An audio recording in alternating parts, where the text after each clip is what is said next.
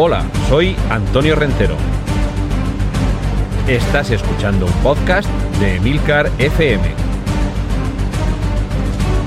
Bienvenido al mundo del cómic. Bienvenido a Excelsior. Saludos, bienvenidos a un nuevo episodio de Excelsior, el podcast de Milcar FM, donde hablamos del mundo de las viñetas, personajes, cómics, colecciones, editoriales, autores.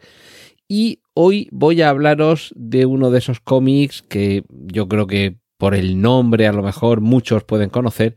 pero que es muy probable que pocos hayan leído y que, pocos hayan leído a lo mejor más de un ejemplar suelto que pueda haber en casa de los, de los padres, de los abuelos que hayan leído así de manera muy remota. Roberto Alcázar y Pedrín. Pero mm, para los que nacimos en los años 70 y llegamos justo a mitad de los años 70 al final de esta colección, sí que tuvimos la suerte de poder pillar algunos de los números en sus ediciones originales, quiero decir, cuando todavía se estaban editando y no reeditando, porque es uno de esos cómics que ha sido famosísimo en la historia del cómic español, aunque sí que es cierto que a una distancia enorme de otros cómics que, a lo mejor surgieron un poco después, pero que continúan vivos, como puede ser el caso de Mortadelo y Filemo. Roberto Alcázar y Pedrín comenzó a publicarse en el año 41 y como digo fue en el año 1976 cuando finalizó y se debe a una de las grandes editoriales de este país que yo creo que en algún momento habrá que ofrecerle un especial aquí en Excelsior Editorial Valenciana. Roberto Alcázar, el protagonista, es un intrépido español, porque es que esto hay que remarcarlo, que al, al principio, en los primeros números, tampoco queda demasiado claro a qué se dedica va corriendo aventuras, va desfaciendo en tuertos, es un poco quijotesco esto. Y, al principio como periodista, pero después como agente secreto de la Interpol, comenzará a luchar contra todo tipo de amenazas, sean estas del crimen más o menos normal, del crimen organizado, incluso algunas criaturas que casi pertenecen más al mundo del cine fantástico y del mundo de terror, pero por encima de todo va a estar siempre acompañado de su fiel Pedrín, que es un, muchacho que al principio de sus aventuras eh, lo coge un poco como oveja descarriada, trata de, enderezarlo y de, darle un poco una, formación, pero es aquello que se dice que puede sacar al negro del gueto, pero no el gueto del negro. Y en este caso lo que tenemos aquí es que el barrio corre por las venas de Pedrín y además de tener un poco esa picardía, es un muchacho más, más joven, mientras que Roberto Alcázar es un señor ya de, una edad, no es, no es, no es muy mayor, no sé, pongamos que como unos 30 años, y mientras que Pedrín, pues a lo mejor es un muchacho que está, no sé, 12, 13, 14 años, y, tenemos ese contraste, por eso digo también un poco quijotesco, porque mm, donde Roberto Alcázar es un señor refinado, siempre viste de traje y chaqueta, eh, con un corte además años 40 plus cuan perfecto, es un poquito estilo Kerry Grant, la verdad. Y, y Bedrín, pues bueno, va, con un su jersey, en muchas ocasiones le vemos también con pantalón corto, que, no, viste con, con, chaqueta y sobre todo no es tan refinado, tiene unos modales un poco más, más bruscos y sobre todo, ahora hablaremos de eso, son muy famosas sus interjecciones de sorpresa y su vocabulario un poquito llano. Lo cierto es que una de las principales sombras que se han arrojado siempre sobre las aventuras comiqueras de Roberto Alcázar y Pedrín es que desde la sonoridad del título y el aspecto de Roberto Alcázar, eh, esa sombra de ser un poco hijo del régimen franquista, porque casi toda su vida eh, vivió bajo la dictadura de Franco. Ya he dicho que comenzó a publicarse en el año 1941 y terminó en 1976, es decir, que dos años después de que comience la, perdón, dos años después de que finalice la guerra civil, comienza su publicación y el año siguiente a, la muerte de Franco es cuando termina. Y, sí que es cierto que el, aspecto mm, nos puede recordar un poco a José Antonio Primo de Rivera, pero es que era un aspecto muy común también en esa época, el pelo engominado hacia atrás, ese tipo de vestuario. Eh, eh, de hecho, hay, hay un dato bastante curioso y, yo creo que podría desmontar probablemente todo esto, y es quién es el guionista de Roberto Alcázar y Pedrín. porque mm, sobre esa acusación de ser un poco un poco franquista este cómic, lo curioso del caso es quién es su guionista, porque su guionista es nada menos que un comandante de la Segunda República que fue además eh, que sufrió un, proceso eh, de, depuración por la propia dictadura y a pesar de eso siguió, siguió dibujando, perdón, siguió guionizando el cómic. Este, este, este guionista es, eh, bueno, su nombre es José Jordán Jover, que, ya digo, había sido comandante del ejército republicano y que a pesar de haber sufrido esta represión franquista, continuó escribiendo historias sin, sin problema, con lo cual si hubiera querido deslizar algún mensaje, en todo caso hubiera sido más bien al contrario. Pero lo cierto es que si, bueno, esto ha habido, no me voy a meter tampoco en tanta profundidad en este asunto, pero ha habido bastantes críticos que, que han dicho que muchas de esas eh, de, esos aspectos que se señalan como franquistas realmente eh, no son tales en el sentido de que eh, el recurso a la violencia, bueno, es que también hay otros muchos cómics en los que los personajes recurren a la violencia para solucionar los conflictos y no precisamente eh, son franquistas porque a lo mejor ni siquiera se han hecho aquí en España y que, y que es verdad que sí, que ha habido incluso quien ha repasado minuciosamente todas las páginas de, ahora lo haré porque son muchas las páginas que, que, que legó Roberto Alcázar y Pedrín y no he encontrado en ninguna de ellas un mensaje claramente franquista, más allá que, como digo, por, por, el, por el aspecto, el atuendo, los, las costumbres, es que estamos eh, ante cómics que aunque tuviera su base de aventuras, pero también trataba de trasladar un cierto costumbrismo, por ejemplo, que van a misa los domingos, Roberto Alcázar y Pedrín, pero es que, claro, también trata de ser hijo de la época, y es que se supone que la costumbre aquí en España, en esa e, e, España franquista, católica y todo lo que queramos, pero la costumbre generalizada eran unas y el personaje no se podía despegar de ahí. Hecha, eh, un poco esta, esta aclaración, mm, hay que decir que de las distintas etapas que, atravesó el, cómic, una primera etapa eh, que finaliza eh, en, a mediados de los años 60. Eh, y luego ya una, una posterior, desde el año 65 hasta el, hasta el año 76, va habiendo una, una, una evolución. En, los primeros números, en los años 40, 45, de 41 a 45, hay un, un tono un poco más de, de folletín, y lo cierto es que eh, esto se, nota también un poco la, la, tosquedad incluso en el propio dibujo. Yo, el primer cómic, además todavía lo conservo, y de hecho lo tengo aquí mientras estoy grabando esto. El primer cómic que tengo de Roberto Alcázar y Pedrín eh, es de los años 70 y el dibujo ya es muchísimo más refinado. Y cuando años después comencé a recuperar los primeros cómics de Roberto Alcázar y Pedrín, o sea, desde el principio, desde, el primer número en el año 1941, eh, yo me quedaba alucinado porque me regalaron una de estas recopilaciones que hay en tomos modernos que se hicieron ya a partir de los años 90 y yo veía los dibujos y digo, pero esto, esto no es el Roberto Alcázar y Pedrín que yo he leído. Estos dibujos parecen hechos por un, por un niño que además no sabe dibujar especialmente bien. Lamento tener que hablar así de, de, algunos, de algunos dibujantes. Pero es cierto, los primeros cómics, los primeros años de Roberto Alcázar y Pedrín, los dibujos son muy toscos. Con lo cual, realmente lo que esto significa es que lo que atrapaba y lo que durante generaciones atrapó al lector era la historia, era la lucha de,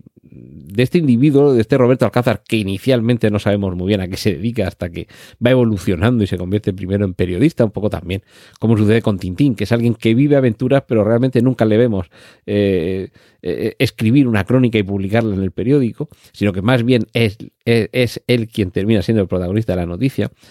Y, al final el, subterfugio más socorrido, que es convertir a Roberto Alcázar en un agente de Interpol. Y a partir de ahí ya tiene algo más de justificación las aventuras que va corriendo, que sí que son las que van atrapando a los espectadores.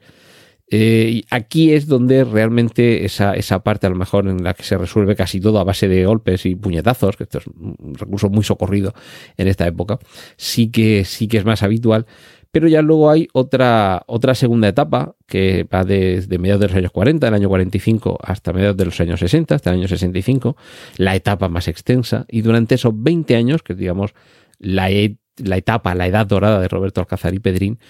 eh, se generaliza la aventura autoconclusiva. Son eh, cuadernos de unas 16 páginas en blanco y negro, aunque posteriormente se colorean. Y en mi caso, yo a Roberto Alcázar y Pedrín siempre lo he conocido en, color.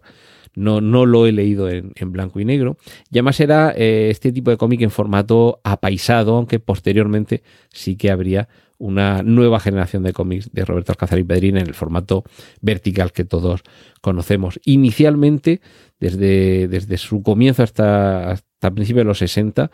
la aparición de Roberto Alcázar y Pedrín era quincenal, pasando a ser, ojo, semanal desde el año 61 hasta el año 76. Tened en cuenta que cada semana sacar 16 páginas de un cómic es, una tarea ardua, sobre todo cuando son eh, historias más o menos en las que tiene que haber una cierta complejidad, es decir, que no estamos ante las historias quizá mucho más sencillas de desarrollo de, un de un Mortadelo y Filemón, ¿vale? Aunque, al final sí que se trata de resolver un, crimen o un misterio, pero, pero vamos, realmente tiene mucho mérito, pero esto también comporta otra consecuencia, y es que hay una gran irregularidad en cuanto a la calidad de las historias. Hay algunas que son excepcionalmente buenas, hay muchas que son muy normalitas, sobre todo si las vemos con nuestros ojos de lector de hoy del siglo XXI. Pero yo me acuerdo que incluso cuando era pequeño yo leía alguna que iba pasando así las páginas eh, buscando a ver si pasaba algo interesante y al revés, había otras que atrapaban por completo. Y en mi opinión personal, sí que es cierto que también es cuando cojo yo al personaje en esa última etapa, a partir del año 65 y sobre todo esa última etapa en la que incluso deja de ver esas criaturas fantásticas, casi de, cine de terror, que en algunos momentos aparecen por allí, y son más historias en las que hay un componente policial no puedo hacer, o sea, no puedo dejar de hacer referencia al que para mí es el villano de Roberto Alcázar y Pedrín, que es el malvado Svintus, ese ser con un rostro que mm, es una mezcla entre una especie de Drácula y también nos puede recordar al Joker por su rostro afilado, su, sonrisa, aunque sin el maquillaje ni, ni, tan histriónico, pero sí las orejas un poco de, de punta a la nariz aguileña y sobre todo eh, va siempre con capa, por cierto, con su, traje de chaqueta, con capa y sombrero. Son muy elegantes todos los personajes en las aventuras de Roberto Alcázar y Pedrín. Pero el malvado es Vintus, el hombre diabólico, con solo su mirada es capaz de hipnotizar y torcer la voluntad de cualquiera. Nadie se le resiste. Y de hecho, en alguna de las aventuras llega a hipnotizar tanto a Roberto Alcázar como a Pedrín. Bueno, he mencionado antes la cantidad de números, la cantidad de páginas multiplicad y multiplicando 1219 cuadernos, las aventuras, 16 páginas cada uno, y multiplicad esos 1219 cuadernos por esas 16 páginas que tiene cada uno. Y el, el número es colosal, desde luego estamos hablando de casi 20.000 páginas de aventuras de Roberto Alcázar y Pedrín en un cómic que ha sido muy longevo aquí en la historia de España bueno, me he referido a su, a su guionista, ese, comandante militar, a, José Jordán Jover, otros de los guionistas habituales, eh, Juan Puerto, Federico Amorós, Pedro Quisada y Vicente Tortajada. Y sobre todo, lo que sí que hay que destacar es en la etapa, en las, las tres etapas de dibujo, la inicial a cargo de Eduardo Bañó Pastor, una central con Alberto Marcet y otra con Vicente Bañó que en mi caso es mi favorito porque es eh, la, etapa que cogí yo, es la, etapa final, eh, el dibujo se ha refinado mucho, ha evolucionado, no es tanto como al principio, y, queda atrás un poco esa influencia un poco folletinesca que también nos llevaba a historias un poquito más, más leves. Lo cierto es que eh, es casi un lugar común a hablar de Roberto Alcázar y Pedrín, como ese referente un poquito cultural, porque durante décadas es que fue el referente para muchos jóvenes y eso va, que, va dejando un pozo en la cultura popular. Entonces, por eso digo que igual que ha podido pasar con el TVO, que incluso aquí en España ha terminado, ha, terminado dando nombre al cómic, le llamamos TVO por el nombre de una publicación, que es una letra T, una letra B y una letra O, y de ahí TVO. Pero es que Roberto Alcázar y Pedrín, como Mortadelo y Filemón, por ejemplo, el Capitán Trueno, terminan siendo unos, unas denominaciones genéricas y eh, quizá este caso concreto de Roberto Alcázar y Pedrín con el tiempo se va perdiendo un poquito y sí que es verdad que tiene, ya digo, cierta irregularidad. Entonces, yo os invito a que busquéis sus cómics, sus aventuras. En mi caso concreto, insisto en recomendar las de las últimas etapas a partir de, finales, de mediados de los años 60 eh, y de los años 70. Eh, es posible que sobre todo por dibujo sean esas las que más os entren por los ojos, pero no desdeñéis las primeras aventuras. Ahora, eso sí,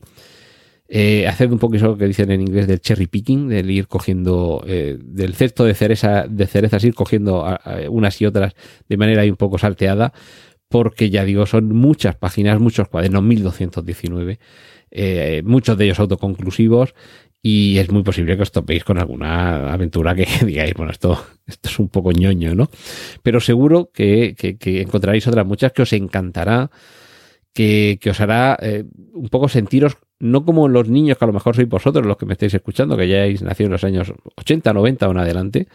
sino como el, niño que nacía en, los años 40, en los años 50, en los años 60, que veía las cosas de otra forma, veía el mundo de otra manera y las aventuras que corría este aventurero, este Roberto Alcázar,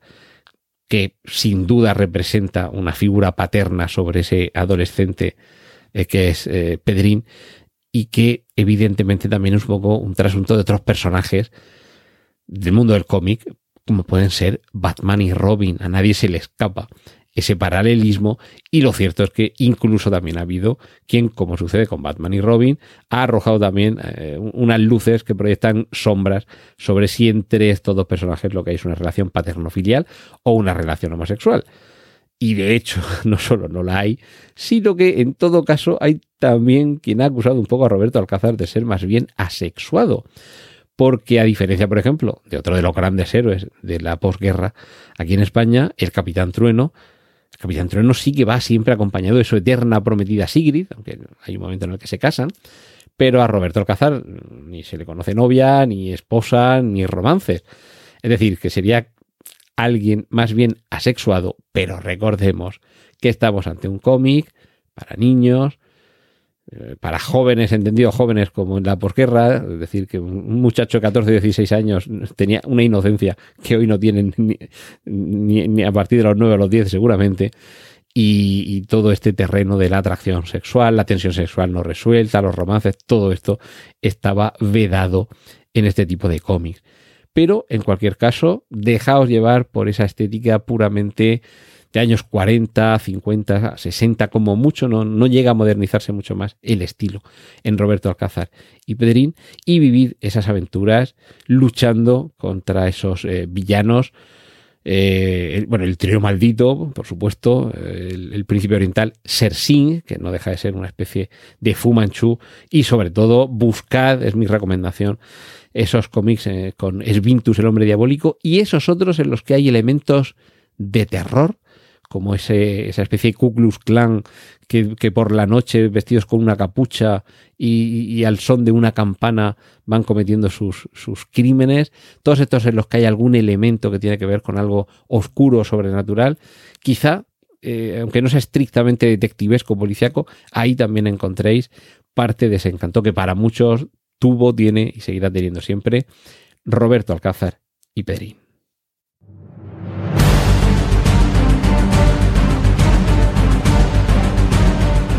Has escuchado Excelsior, un podcast de Antonio Rentero para Emilcar FM.